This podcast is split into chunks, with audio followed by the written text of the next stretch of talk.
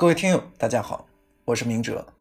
想要获取每日热点文字版和更多备考内容，请关注微信公众号“金牌公考”。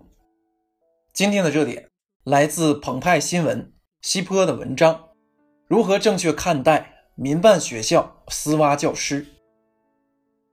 日前，江西省教育厅公布信息称，正在就西昌部分民办学校。涉嫌私挖临川一中骨干教师一事进行调查。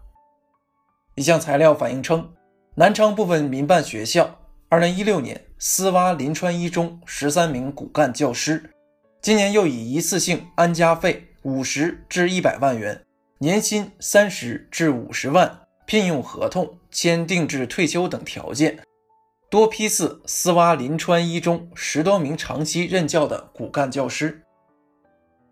福州市教育部门认为，挖角的民办学校扰乱了教师流动秩序，引发了学校恶性竞争，破坏了全省教育生态。这一冲突的实质性问题是：民办学校有没有权利从公办学校挖老师？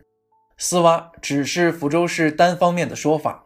硬币的另一面是，公办学校的教师有没有跳槽的自由？归根到底。怎样的教师流动秩序才是健康合理的？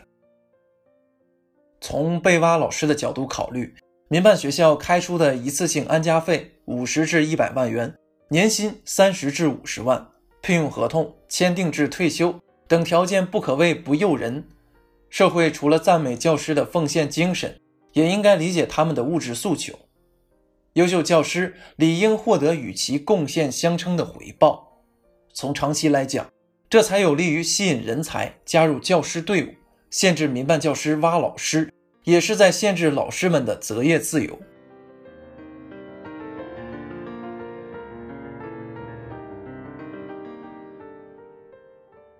不过，临川一中的愤怒和担忧也是可以理解的。每年流失十余名骨干教师，教学质量难免受到冲击。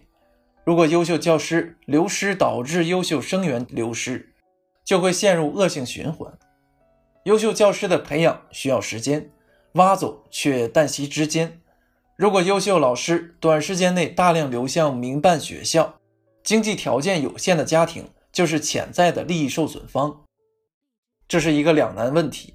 教师资源的市场化流动，往好处看可以激励竞争，吸引人才；但是如果冲击过烈，又有可能造成优秀师资完全按钱分配。影响教育公平。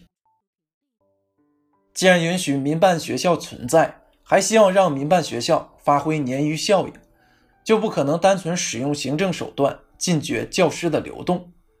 只是我们也要认识到，公办学校在我国教育领域仍占据绝对的主导地位，承担着保障教育公平的职责。